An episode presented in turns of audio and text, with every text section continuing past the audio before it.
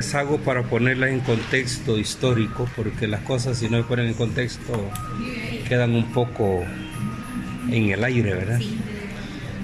Por los años eh, ya 1500, bueno, puede, podemos irnos a la historia y ver eh, estos países que salieron a las conquistas, ¿verdad? Y así vinieron los españoles, los ingleses a muchos lugares, los franceses, los portugueses, eh, pues que fueron como los principales países que se lanzaron a venir a América, que fueron a meterse, pues a retomarse países africanos y los países, algunos asiáticos.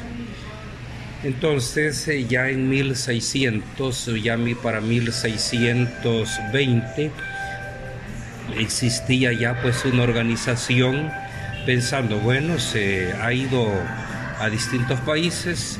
Europa era un continente en ese tiempo, pues eh, en ese tiempo todo católico, cristiano católico.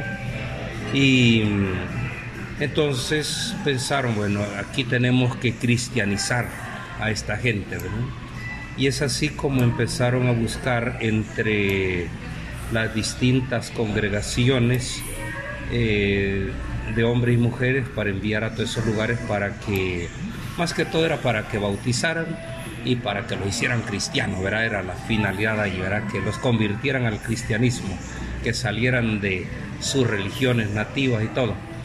Entonces ya para 1621 ya existe incluso la Universidad Urbaniana, dedicada pues para formar misioneros, pero también desde este lugar eh, aparece lo que se llama propaganda fide, eso significa en latín, ¿verdad?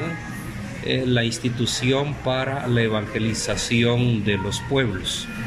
Entonces, la, para la evangelización de los pueblos.